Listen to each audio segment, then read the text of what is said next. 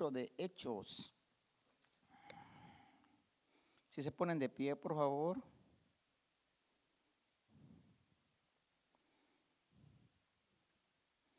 ¿Cuántos vinieron con un corazón listo para recibir? Amén. Eso. Pues sin más, ¿verdad? Ya me conocen, no hay necesidad de presentación, ¿verdad? este, abran sus Biblias, por favor, en el libro de Hechos 11, del 19 al 30. Vamos a estar leyendo. Nuestro pastor nos dio la semana pasada la enseñanza. Estamos, ¿cuántos saben que estamos leyendo el libro de Hechos? Amén. Entonces, este, vamos a continuar. Él se quedó como a la mitad. Yo voy a continuar el resto para terminar con Hechos 11. ¿Estamos listos? Hechos 11, versículo 19 al 30. ¿Están listos? Amén. Leemos la palabra honrando al Padre, al Hijo y al Espíritu Santo. Y dice así. Ahora bien, los que habían sido esparcidos a causa de la persecución que hubo con motivo de Esteban, pasaron hasta Fenicia, Chipre y Antioquía, no hablando a nadie en la palabra, sino solo a los judíos. Hmm. Pero había entre ellos unos varones de Chipre y de Sirene, los cuales cuando entraron en Antioquía hablaron también a los griegos, anunciando el Evangelio del Señor Jesús, y la mano del Señor estaba con ellos, y gran número creyó y se convirtió al Señor. Llegó la noticia de estas cosas a oídos de la iglesia que estaba en Jerusalén, y enviaron a Bernabé que fuese hasta Antioquía. Este, cuando llegó, vio la gracia de Dios, se regocijó y exhortó a todos que con propósito de corazón permaneciesen fieles al Señor, porque era un varón bueno y lleno del Espíritu Santo y de fe, y una gran multitud fue agregada al Señor. 25. Después fue Bernabé a Tarso para buscar a Saulo, y hallándole le trajo a Antioquía y se congregaron allí todo un año con la iglesia y enseñaron a mucha gente y a los discípulos y a los discípulos se les llamó cristianos por primera vez en Antioquía. Se lo voy a repetir, y a los discípulos se les llamó cristianos por primera vez en Antioquía. 27.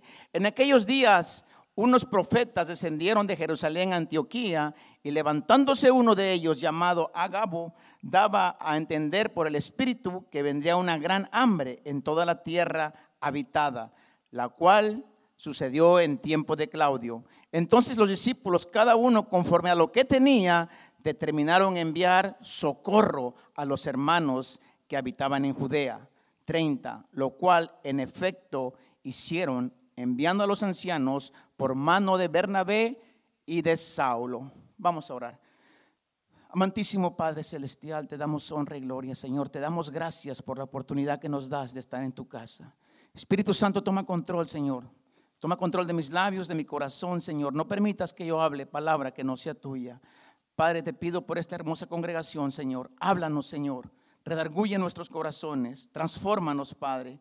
Y ayúdanos a ser hacedores de tu palabra y no solamente oidores. En el nombre de Jesús. Amén, amén, amén. ¿Puede sentarse, iglesia?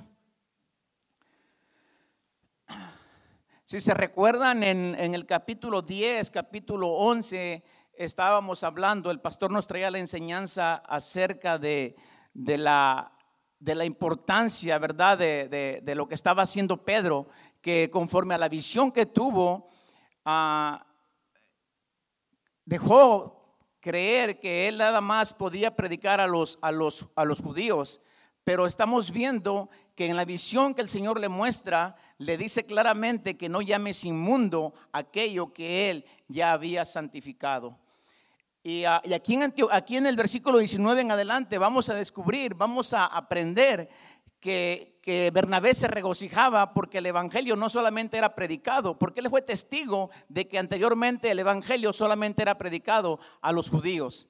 Pero ahora había un gran regocijo, había una gran pasión, había un gran amor por el, en el Señor que ponía en los discípulos porque el Evangelio era predicado a los gentiles. Si se va y se regresa un poquito, versículo 10 y la mitad del versículo 11, eh, era es donde, donde Dios le habla a Pedro y le muestra ese velo, esa visión, que no llames inmundo a lo que Dios ya santificó. Amén. Así es que a esta enseñanza le pusimos, vamos al, tema de esta enseñanza, y esta, se llama, esta enseñanza se llama, no sé si lo tienen ahí, el fruto de la verdadera iglesia. En estos versículos vamos a aprender y vamos a aprender, les voy a dar tres tres características de una verdadera iglesia, porque de eso se trata. Aquí, aquí Bernabé está hablando de la pasión con que los gentiles recibían el Evangelio. Y si se fijan en el versículo 20, un poquito antes está hablando que la primera vez que se le llamó cristianos a los, a los gentiles fue, a los discípulos fue allí en Antioquía. Amén. Así es que la primera característica de una verdadera iglesia cristiana, si me acompañan por favor a Hechos 11, 19 nuevamente, y la primera característica de una iglesia cristiana es, número uno, la persecución. Hechos 11, 19, ponga atención, dice, ahora bien, los que habían sido esparcidos a causa de la persecución que hubo con motivo de Esteban, pasaron hasta Fenicia, Chipre y Antioquía y no hablaban a nadie en la palabra, sino solo a los judíos. Me quiero enfocar un poquito donde dice, y eran esparcidos a causa de la persecución que hubo con motivo de Esteban. Si ustedes leen Hechos un poquito antes, se van a dar cuenta de la triste, de la triste situación que le pasó a este evangelista Esteban. Ustedes ya conocen la historia, fue vituperado, fue maltratado, fue golpeado y tristemente al final fue azotado y muerto por a causa de predicar el Evangelio, a causa de la persecución. Iglesia, quiero darle esta característica primeramente acerca de lo que está hablando aquí ah, en Hechos de la, de la iglesia primitiva, de la iglesia cristiana, la verdadera iglesia de Jesús que somos perseguidos, somos vituperados a causa de predicar el Evangelio. Quiero darles una anécdota que sucedió hace más o menos como unos seis años. Ah, hace como unos seis años más o menos, no sé si se recuerdan, algunos que están aquí me conocen, que íbamos a evangelizar a las calles. Entonces, en una situación de esas, en un momento de ir a predicar el Evangelio, me topé con cierto con cierta persona, ¿verdad? Que incluso vino a la iglesia después, ahorita no, ya no lo he visto, ya no ha venido, pero estuvo con nosotros. Después cuando vuelva a venir se lo presento. Creo que el hermano Jaime una vez él vino y vino a dejarme un donativo, no sé si se acuerda, hermano Jaime, que alguien vino a buscarme, vino a, dejar una ofrenda porque yo le había predicado a este hombre. Pero bueno, les voy a predicarle. Por, por, cierto, a este muchacho le puse don bueno. Después les digo por qué. Pero les voy a explicar el testimonio que pasó y que habla un poquito de la persecución de la iglesia. Y este hombre, cuando yo lo confronté y le comencé a predicar el Evangelio, quedé sorprendido de lo que este caballero me dijo. ¿Quieren saber? Bueno, este, yo llegué, ¿verdad? Predicándole el Evangelio, me presento y... Uh, y para mi sorpresa que me dice, dice, espérate hermano, espérate. Y así me dijo hermano, dice, no tienes que predicarme, dice, yo conozco del Señor. Dice, yo sé, yo conozco de la palabra. Le dije, ah, ¿de verdad? Dice, sí, dice, pero te digo algo. Te voy a decir la verdad, dice, no necesito congregarme para, para que Dios esté conmigo, no necesito ir a la iglesia. Dice, ¿a poco Dios no está en todo lugar? Le digo, claro que sí, Dios aquí está ahorita con nosotros. Dice, pues entonces, ¿para qué necesito ir a la iglesia? Pero lo que me sorprendió fue esto dice, mira, y está bien que se congreguen, pero si yo me porto bien, si yo estoy bien con mi esposa, yo no fumo, yo no tomo, yo no ando de mujeriego, ¿para qué necesito ir a la iglesia? Dice, sin, sin, ofender, dice, pero en la iglesia, dice, hay mucha gente hipócrita, fuman, toman, van borrachos, dice, y pues yo no necesito de eso porque pues yo estoy bien. Le digo, entonces te consideras que tú estás bien. Dice, pues sí, yo creo que sí. Y le empiezo a predicar, ¿verdad? Pero antes de predicarle, él me dice otra cosa que me impactó. Dice, mira, yo por eso no me congrego ya en la iglesia católica, en la iglesia cristiana, dice, porque ahí, dice, hay muchos problemas. Siempre están peleando, siempre se están dividiendo, siempre están chismeando y siempre están murmurando. Y pues no, yo ya, yo ya no, yo para tener esos problemas mejor estoy bien aquí donde estoy. Le digo, ¿de dónde estás ahora? Dice, pues me regresé a mi religión. Le dije, ¿cómo? Me quedé sorprendido. Le dije, ¿dónde regresaste? Dice, estoy con los, con los, los del reino, los testigos de Jehová. Le digo, ¿de verdad? Dice, sí. Le dice, y aquí estoy a gusto. Mira, aquí nadie se mete con nadie, nadie se busca problemas, estoy en paz. Dice, pero ¿qué crees? Me acabo de regresar a mi verdadera religión. Digo, ¿cómo? Me quedé anonadado. Le digo, ¿y ahora cuál es tu religión? Dice, pues a mi religión, la católica, me acabo de regresar a ella. Dice, mira, aquí tú llegas a la iglesia, el padre da la misa y la paz sea contigo y nadie se mete contigo. Yo desde que me regresó estoy bien a gusto, no pasa nada, no tengo por ningún problema. Yo me quedé de verdad en shock. Le digo, mira, te voy a explicar algo bien sencillo. De que nosotros sí somos vituperados, somos perseguidos, es por lo mismo, porque nosotros predicamos la verdad, predicamos la justicia. Le digo, una iglesia que no hace nada para el Señor, que no predica el Evangelio, que no, que no ministra, que no sana a los enfermos, que no este, eh, está ayudando a los demás, pues realmente no está haciendo nada. Y eso es lo que está pasando. Le digo, cuando uno no hace nada para el Señor, no va a pasar nada. Así de fácil. Dice, a ver, explícame. Con permiso.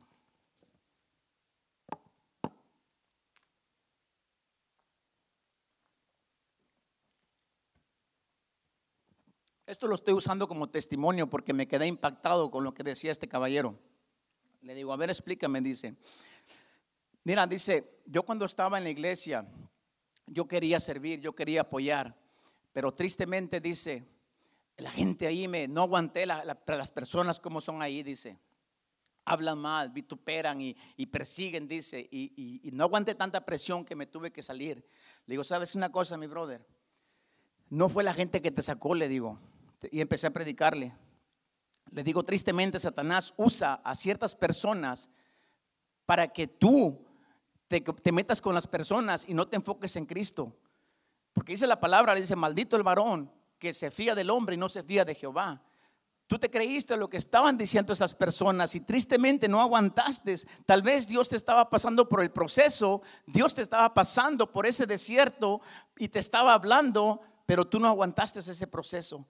Preferiste salirte de la iglesia y regresarte a donde estaba santo, a una iglesia cómoda, a una iglesia que no hace nada y a una iglesia que no predica el evangelio. Y mira, aquí estás muy a gusto sin que nadie te diga nada, sin que nadie te moleste. Pero sí te digo una cosa, y si es verdad, somos vituperados, somos perseguidos e incluso a veces somos hasta golpeados por predicar el Evangelio. Digo, yo me he tocado experiencias donde me han, nos han correteado cuando hemos predicado el Evangelio. Gente que no soporta que les prediquen, pero no es la gente, le digo, es el enemigo que no permite porque no aguanta que tú prediques la verdad, que tú prediques la justicia y que tú prediques el Evangelio de Cristo. Y tristemente es lo que pasa, iglesia, que muchas veces cuando Dios nos está hablando, nos habla de diferentes maneras. A veces va a usar personas, pero no es la persona que te está atacando. Tal vez es el enemigo que, que no soporta que tú estás empezando a hacer algo para la obra. Porque déjame decirte algo, cuando estábamos en la religión, Satanás no se preocupaba por ti, ni por mí, porque ya éramos de él. Estábamos cómodos allá donde estábamos.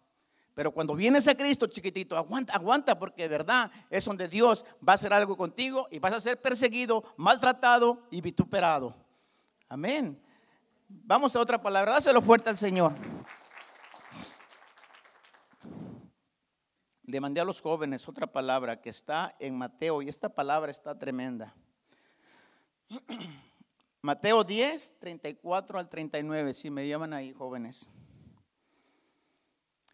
Cuando el Señor me daba esta palabra, les voy a contar una anécdota personal mía, cuando yo estaba pequeñito y le estaba hablando con mi hermana y le recordé lo que hacíamos.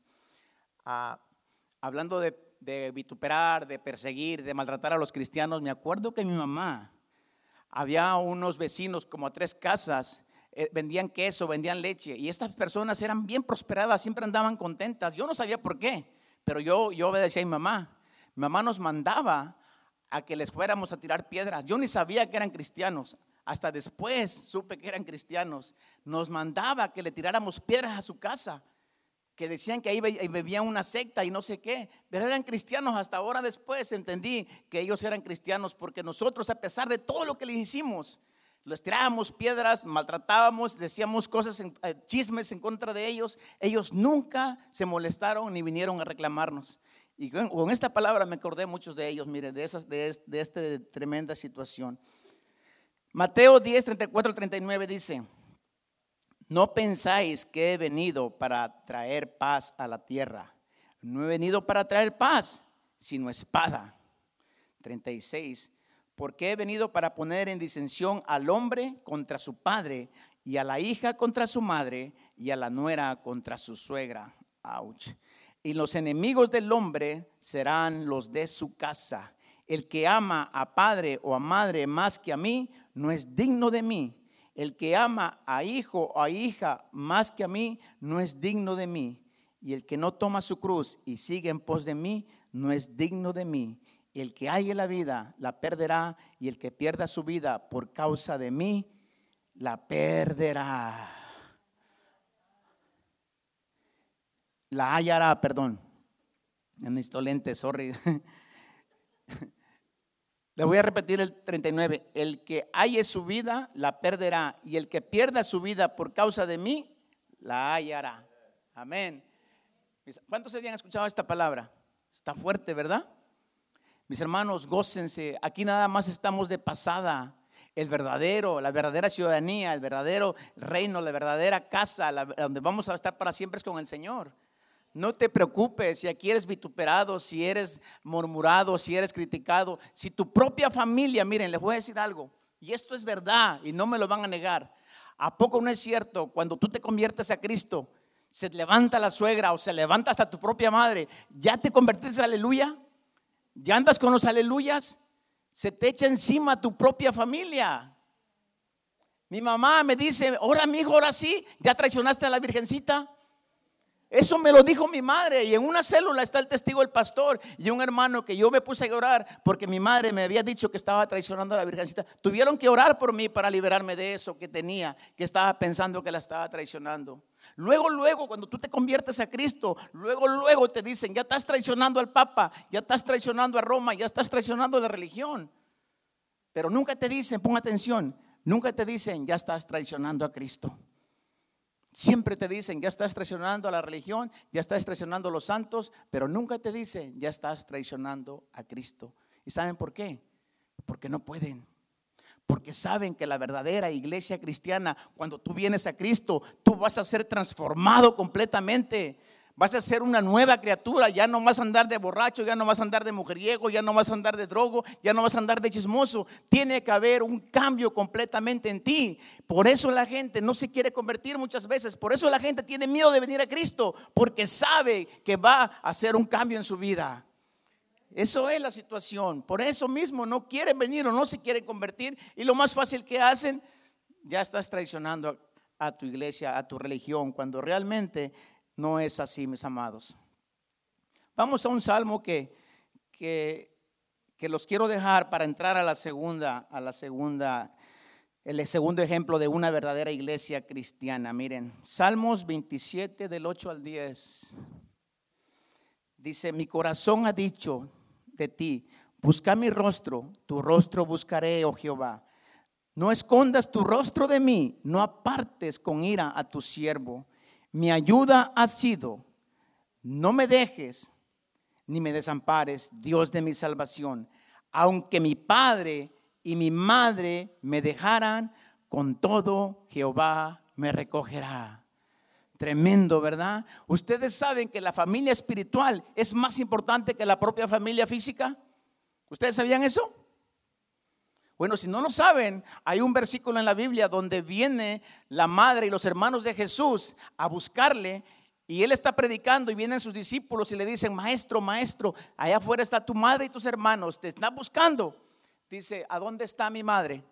¿A dónde están mis hermanos? Mi madre y mis hermanos son los que están aquí y escuchan la palabra de Dios. Amén. Eso es la, familia. La familia espiritual, créamelo, que muchas veces es más importante. ¿Saben por qué? Porque tu propia familia carnal muchas veces va a ser de tropiezo para que tú vengas a Cristo. ¿A poco no? Yes. Tristemente, pero es realidad. Por eso es la importancia, mis hermanos, de que nosotros de que nosotros nuestro testimonio sea de impacto para nuestras familias, para que ellas puedan venir a Cristo. Amén. Y de eso voy a hablarles. Mire, ahí van la segunda característica de un verdadero cristiano. ¿Estamos entendiendo? ¿Estamos aprendiendo, mis hermanos? Bueno, vamos nuevamente a Hechos 11, 20, 24. Aquí me voy a enfocar un poquito más porque esto es muy importante. Es bien importante, mis hermanos. Si a usted le dicen aleluya, si usted lo, lo maltratan, lo vituperan por seguir a Cristo, usted gócese, mis hermanos. Usted gócese. Hay una palabra, creo que me escapé, no sé si la, la, puse o se me estaba pasando, donde dice, en Mateo 5 dice, bienaventurados seas, dice, cuando hablen y vituperen y digan toda cosa de maldad a tus espaldas. No sé si la... Ah, miren, ahí está. Bienaventurados sois cuando por mi causa os vituperen y os persigan y digan toda clase de mal contra vosotros mintiendo. El 12. Gozados y alegrados porque vuestro galardón es grande en los cielos, porque así persiguieron a los profetas que fueron antes de vosotros. Así es que mis amados, gócense, alégrese cuando hablen, vituperen, aunque su propia madre hable, su propio padre, aunque mi padre y mi madre me dejaran, con todo y eso me recogerá Jehová. Amén. Dáselo fuerte al Señor. Bueno, vamos a la segunda característica o señal de una verdadera iglesia cristiana. Y esto está en Hechos 11, 20 al 24. Miren lo que dice. Pero había entre ellos unos varones de Chipre y de Sirene, los cuales cuando entraron en Antioquía hablaban, hablaban también a los griegos anunciando el evangelio del Señor Jesús. Y la mano del Señor estaba con ellos y gran número creyó y se convirtió a la religión. No dice así, ¿verdad? Se convirtió al Señor, amén. Dice luego, llegó, Llegó la noticia de estas cosas a oídos de la iglesia que estaban en Jerusalén y enviaron a Bernabé que fuese hasta Antioquía. Este, cuando llegó y vio la gracia de Dios, se regocijó, se puso gozoso, contento y exhortó a todos a que, a que con propósito de corazón permaneciesen fieles a la religión. No, ¿verdad? Fieles a quién? Al Señor. Amén. Dice, porque era un varón bueno y lleno del Espíritu Santo y de fe, y una gran multitud fue agregada al Señor. Era tremendo lo que estaba pasando ahí en Antioquía. Un mover del Espíritu Santo donde se estaban ganando almas de asirenos, chipres, macedonios. Era una gran, gran revolución de gente convertida. Así es que Bernabé estaba tan gozoso pero tan gozoso que, no cabía en su corazón de regocijar. Y entonces tuvo que exhortar con propósito de corazón a que le fueran fieles al Señor. Amén. Si ustedes se recuerdan, miren, el, testimonio es uno de los puntos más, pero más importantes cuando tú vienes a Cristo y te conviertes. Por eso la importancia cuando nuestro pastor o cuando los levitas hacen el llamado, es bien importante que si tú estás dudando o si tú no has platicado, no has predicado las maravillas de Dios ha hecho en tu vida, yo te aconsejo que algún día abras tu corazón y vengas a la frente y le digas, Señor, tal vez yo no he comentado, yo no he platicado las maravillas que tú has hecho conmigo, cómo me sanaste, cómo me salvaste, cómo me libraste de esto, cómo me libraste de esto otro. Es bien importante tu testimonio. Cuando tú empiezas a testificar, algo grande cambia en ti, algo grande pasa en ti. ¿Se recuerdan que la, la prédica de la hermana Noelia el domingo pasado, cuando ella predicaba de, de que si a ustedes no les ha pasado cuando están en un lugar, en una tienda, un restaurante, alguien les dice, oiga, como que usted es diferente, como que, como que yo no sé, pero yo le veo algo diferente. ¿No les ha pasado? ¿O nomás a mí? ¿Sí les ha pasado, no? Miren, mi esposa se está riendo porque les voy a contar una anécdota y pasó precisamente este domingo, fíjense. Yo me quedé impactado con lo que la hermana estaba diciendo. Y luego decía, dile que te queda al lado que, que esta palabra es para ti. Pero bueno, no se van a enojar lo que les voy a decir. Miren, es bien importante, es bien, bien importante, mis amados, que la gente, a causa de nuestro testimonio, a causa de tu, de tu, de tu, uh, de tu apariencia, de tu, de tu espíritu que mora en ti, este, la gente quiera tener lo que tú tienes, la gente quiera saber quién eres tú. La gente venga, venga un día a ser como, como, como dijo Pedro, mira, no tengo oro ni tengo plata, pero lo que tengo te lo doy en el nombre de Jesús, levántate y anda. Que algún día ustedes tal vez digan, no tengo, no sé qué, pero lo que tengo te lo doy. Y la importancia, cuando la hermana Noelia decía esto, fuimos con mi esposa, la llevé, nos habíamos quedado con mis hijos que íbamos a comer juntos, pero hicieron cambiar de planes porque, porque íbamos a estar en la junta, entonces al último tuvimos que ir a comer juntos. Cuando estábamos comiendo, el mesero que nos estaba atendiendo, yo creo que no aguantó la curiosidad y que se me acerca. Y esto no es para vanagloria, mis hermanos. Dice la palabra del Señor que nosotros, que nuestras obras brillen para que los hombres crean. Amén. Así es que cuando se me acerca y dice, oiga, y esto lo estoy diciendo delante del Señor y de mi esposa, ahí está mi esposa, dice, oiga, usted, usted, usted es locutor o usted es, uh, usted es político, dice. Dice, o usted es un pastor, dice, porque tiene una facilidad de convencimiento, dice. Porque yo no sé, le estaba dando carrilla, pero él venía bien contento y me estaba, hasta que no aguantó y me dice, usted es locutor, usted es uh, político, dice, o usted es un pastor. Le iba a decir, Pedro no te lo reveló ni sangre ni carne, pero de verdad, mis amados, y me acordé mucho de la hermana Noelia. Y eso es lo que debe impactarnos a nosotros cuando estemos allá afuera en el mundo, que nuestro testimonio brille delante de los hombres, mis hermanos. Amén. Hay una, hay una parte, una porción que, les quiero este, que me acompañen también acerca de la importancia del, de la y, esta palabra me impactó a mí porque mi pastor ya la predicó, o sea, no la predicó, sino que fue parte del versículo, pero yo la agarré esa palabra y, se las quiero volver a compartir. Vamos a Hechos, por favor, 9, 36 al 42, si me ayudan. Creo que sí se las mandé. Ahí está, mira. Dice Hechos 9, 36 a 42. Dice, había entonces en Jope una discípula llamada Tabita. Acuérdense que todo discípulo, toda persona que viene a Cristo, automáticamente, por eso empezamos con el discipulado, porque se disipula esa persona. Cuando tú le predicas y esta persona acepta al Señor con todo su corazón, comienza a ser un discípulo de Cristo. Amén. Dice, había entonces en Jope una discípula llamada Tabita, que traducido quiere decir Dorcas. Esta abundaba en buenas obras y en limosnas que, hacía. Tenía un buen corazón esta viuda. Dice, aconteció que en aquellos días se enfermó y murió. Después de lavada la pusieron en una sala, o sea, después de que la prepararon para enterrarla. Dice, y como Lida estaba cerca de Jope, ese pueblo, los discípulos oyendo que Pedro andaba por ahí, que estaba ahí, le enviaron dos hombres a rogarle, no tardes en venir a nosotros. Lo estaban invitando para que vinieran al funeral.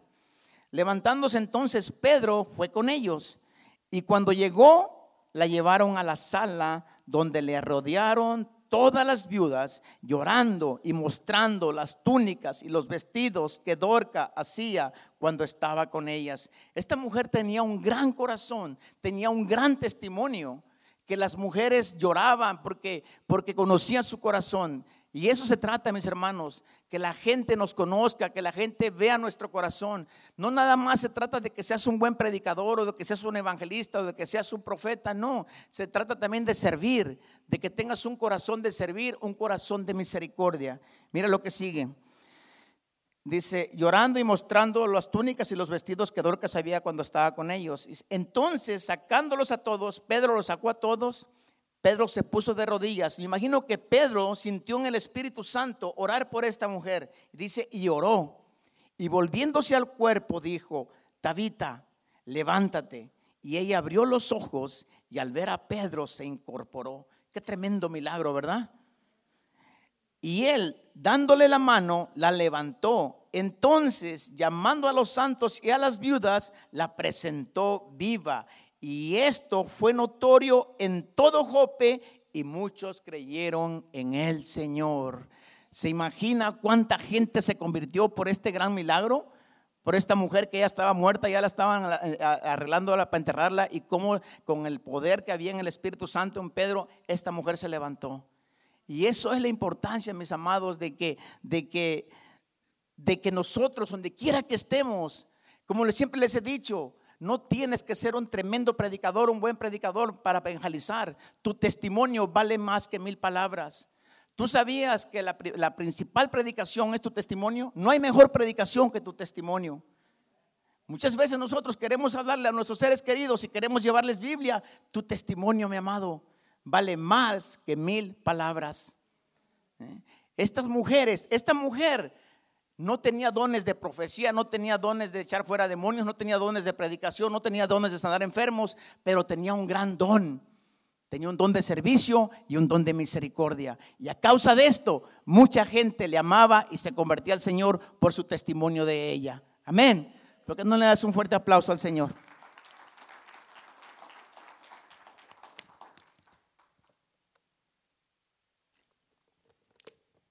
Acompáñenme, por favor, a la tercera característica.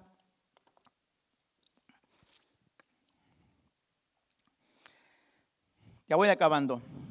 Tercer característica de un verdadero cristiano es el servicio o el ministerio a la iglesia. Vamos a Hechos 11, 25 al 26. Dice así, después fue Bernabé a Tarso para buscar a Saulo y habiéndolo y hallándolo lo trajo a Antioquía. Y se congregaron allí todo un año con la iglesia y enseñaron a mucha gente. Y los discípulos se les llamó cristianos por primera vez en Antioquía. Fíjense lo que pasó. Y se congregaron allí todo un año con la iglesia y enseñaron a mucha gente. Durante un año los estuvieron discipulando. Pero lo que más sabía, que, que Pablo, siendo él un misionero, siendo él un, apóstol, se quedó todo un año ahí porque yo creo que no, su corazón estaba tan, tan anodado, tan este, regocijado de ver tanta gente que se convertía a Cristo. Dice, dice que después fue Bernabé a Tarso para, para Saulo y hallándolo en Antioquía lo trajo. Pero ¿saben para qué lo trajo?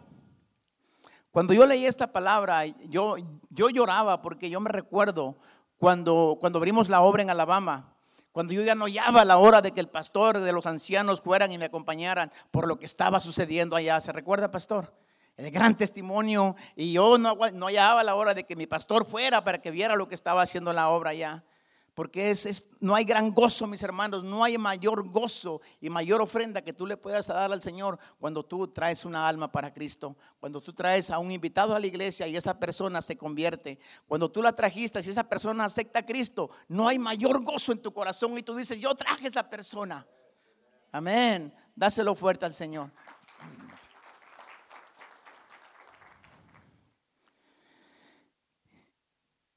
¿Y qué dice? Y enseñaron a, a, a, discipular a mucha gente y los discípulos se les llamó ahí por primera vez católicos, budistas, mormones, testigos de Jehová, ¿no? ¿Verdad? ¿Cómo se les llamó? Cristianos, mis amados, cristianos.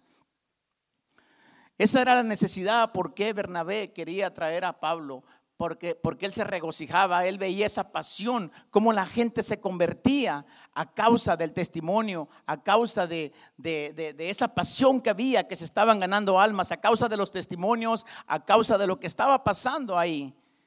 Y se quedó un año, fíjense, ahí en Antioquía.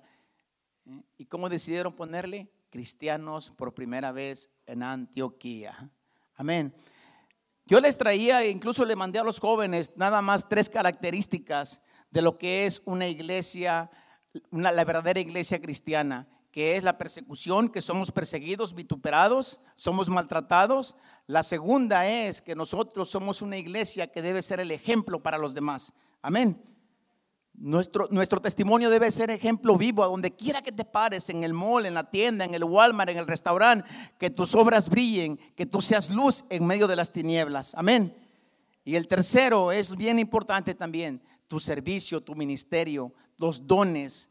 ¿eh? Que, que, te sepan que tú eres un cristiano porque tú eres diferente a los demás.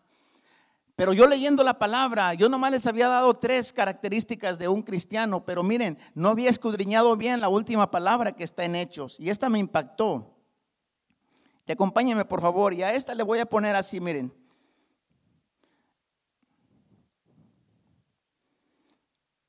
Vamos a Hechos 11.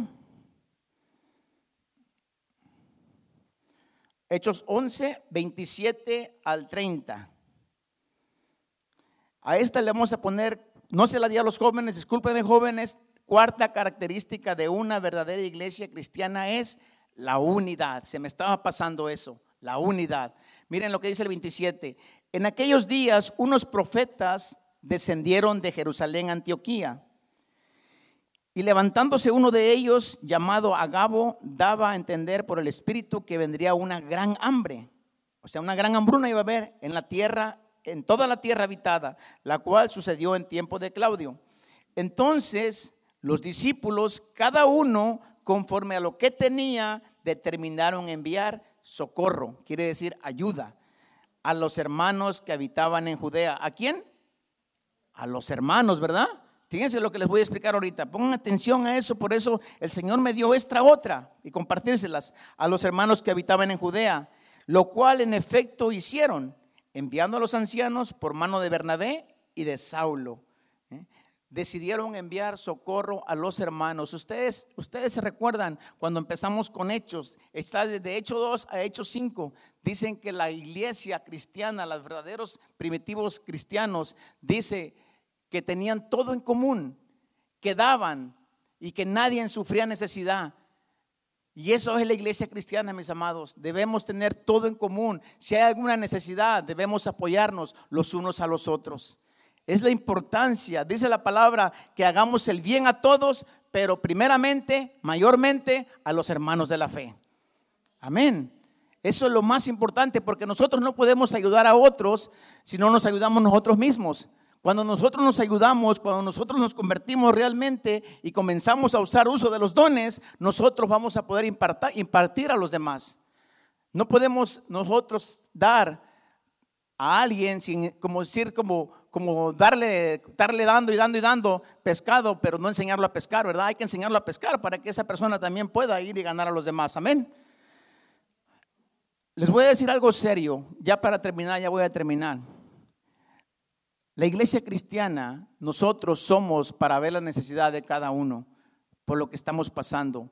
Pero ¿qué creen? Cuando tú de verdad eres fiel, eres íntegro y sirves en tu iglesia, tú nunca vas a pasar necesidad. Eso te lo aseguro. ¿Eh? Nunca. Tristemente, muchas personas se aprovechan llegan a la iglesia tratando de buscar ayuda, aprovecharse y luego, luego empiezan a buscar la manera de sacar provecho, de pedir prestado o de, de, ir con el pastor y pedir una ayuda. Y tristemente esas personas lo hacen con esa maldad porque después ya no las vuelves a ver aquí. Y después van a otra iglesia. Pero aquí dice los hermanos. Por eso la importancia de la fidelidad, de la entrega. Yo cómo crees que no te voy a poder ayudar o no te voy a poder ah, participar contigo, ayudar a un hermano en necesidad, si yo veo que tú eres fiel, tú eres íntegro, siempre estás apoyando, siempre estás sirviendo. ¿Sí están conmigo?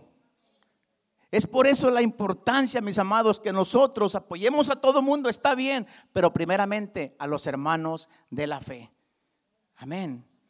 Yo lo creo con todo mi corazón que una persona verdadera, dice la palabra, que cuando tú eres obediente al Señor, tú vas a, prestar y nunca pedirás prestado. Amén. Por eso la importancia de nosotros ser fieles en una iglesia, hacerse, hacer a, cimientos en una iglesia, que seas fiel, que cuando el día que se te ofrezca Dios no lo quiera, tal vez a ti nunca, pero tienes un amigo, tienes un familiar, la iglesia, tu pastor con todo el gusto te puede decir, claro que sí, mis amados, vamos a apoyar a esa persona, vamos a darle a esta persona. Amén. Pero hay un requisito, mis hermanos, hay que ser fiel, hay que ser íntegro y hay que ser siempre permanecer. Amén. ¿Por qué no se ponen de pie?